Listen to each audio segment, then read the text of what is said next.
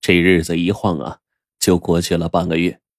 何掌柜那边一点信儿都没有，这瘦子坐不住了，过来问梁二。梁二倒是不急，你就放一百个心吧，跑得了和尚，跑不了庙。可是说归说，梁二这心里也犯嘀咕，他决定呢去聚源楼催一催。这天一大早，梁二刚迈进店里，却见何掌柜那着急忙慌的赶过来。一见到他，就哭丧个脸说：“梁掌柜，对不住您了，家里昨天晚上着火，这珍珠山连我多年的货底子全都烧了呀。”梁二这一听，双手一拍，急眼了：“何掌柜，你让我怎么跟朋友交代呀？”何掌柜耷拉下脑袋，想了半天，才表了个态，说。梁掌柜，你您放心，东西是在我手里没的，我绝不绝不让您在朋友那儿为难为难。呃，这么着，我家里还有几亩薄田，呃，这就回去把它卖了，到时候先紧着您两万两银子一准送过来。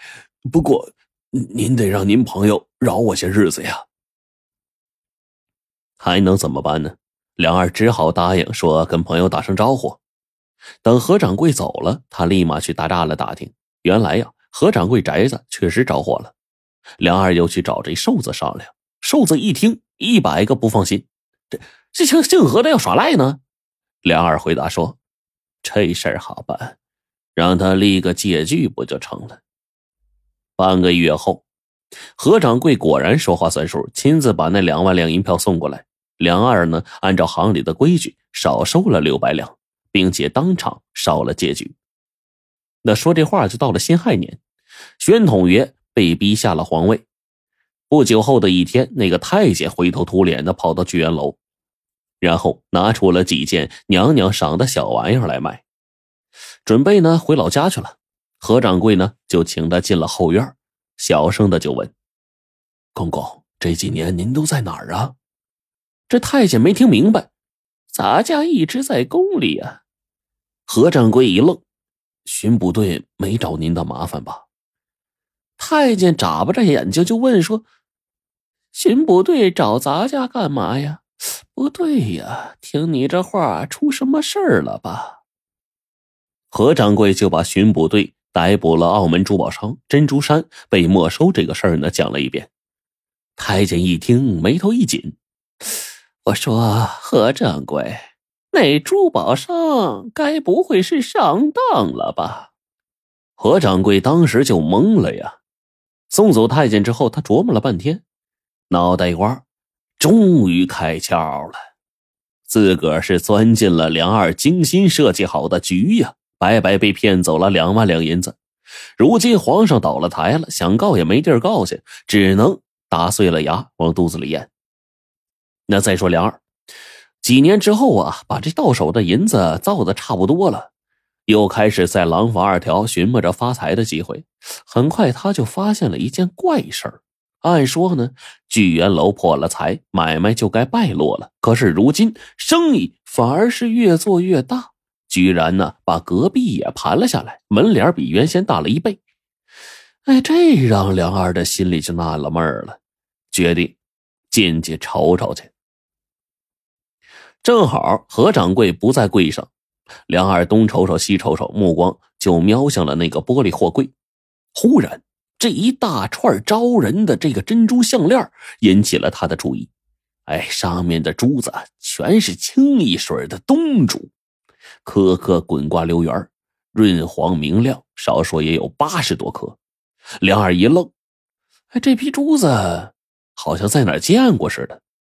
他一问价格。伙计回答说：“三万块银元。”吓了梁二一大跳。出了聚源楼了，梁二就开始惦记上这串珠子了。他琢磨来琢磨去，忽然眼睛一亮：这上面这珠子不会就是那件珍珠衫上的吧？想到这儿，梁二心中咯噔一下。哎，不对呀，珍珠衫不早就被大火给毁了吗？当天晚上，眼瞅着聚源楼打烊了。梁二就把白天答话那伙计呢叫到一个僻静处，花了五块银元，立马就从他嘴里套出了实话。当年的那个大火呀，只烧掉了一间空屋子啊，值钱的珠宝早就被何掌柜转移到外国银行的保险库了。梁二明白了，姓何的跟他玩了一出空城计，目的就是为了掩人耳目，把珍珠山给藏起来。皇上一倒台，他就把珍珠山上那个珍珠串成串来卖。梁二这细算了一笔账，那个山子呀，少说也能串他三串项链啊！要是全出手，那是九万块白花花的银元呐！他原以为呀自己是很捞了一把，没想到到头来只捡了个零头。他姥姥的，姓何的这老狐狸也忒狡猾了呀！梁二决定再玩一回这个何掌柜。他就在这廊坊二条呢瞎转悠了一大圈，把目光就瞄向了东头新开张不久的这个聚宝斋。他们家掌柜姓李，是一个三十不到的嫩主。回到家。梁二就开始苦思冥想起来。这一天一大早，聚宝斋刚一开门，墙上这电话就响了。伙计呢，急忙过来接。刚喂了一声，听筒里就传来一大嗓门：“哎，何掌柜，记得我吗？两年前您想把那块祖母绿帽证买走，那会儿呢，我舍不得卖。最近呢，手头有点紧，您要是还想要的话，明儿啊。”劳您大驾来一趟宅子啊，添俩钱拿走。我呢住在后海铁帽子胡同，进了胡同就说找我撒贝勒，大家伙都知道。伙计就回答说：“贝勒爷，我不是掌柜的，您稍等一会儿，我叫掌柜的来接电话。”说完就急忙去李家找李掌柜。听伙计这么一说呀，李掌柜知道，哎，这是打给聚源楼的电话局呢，转错了。刚想让伙计给回了，但转念一想，自个儿怎么这么傻呀？这财神爷上门了，还往外赶。想到这儿，麻溜的小跑过来，拿起话筒喂了一声，听筒那边没声了。李掌柜是个精明人，琢磨了一阵之后，立马就坐车直奔后海。进了铁帽子胡同，李掌柜一打听，很快找到了贝勒府。宣统爷倒台好些年头了，这贝勒府啊是倒驴不倒架子。门房下人老妈子一样不少，这门房就带着他来到客厅，终于见到了派头十足的萨贝勒。李掌柜赶忙打了个欠儿，然后说：“给贝勒爷请安。”萨贝勒愣了一下：“呃，您是？”李掌柜回答说：“贝勒爷，我姓李，字号叫做聚宝斋啊，是聚源楼的掌柜何掌柜让我来的。”他这几天呢，身子骨不清爽。撒贝勒听完之后，哦了一声，让老妈子上茶。等这李掌柜落座了，撒贝勒就说：“那帽证啊，何掌柜早就看上了。那时候老太太在世呢，一直不肯撒手。如今传给了我，您要不要再瞅瞅啊？”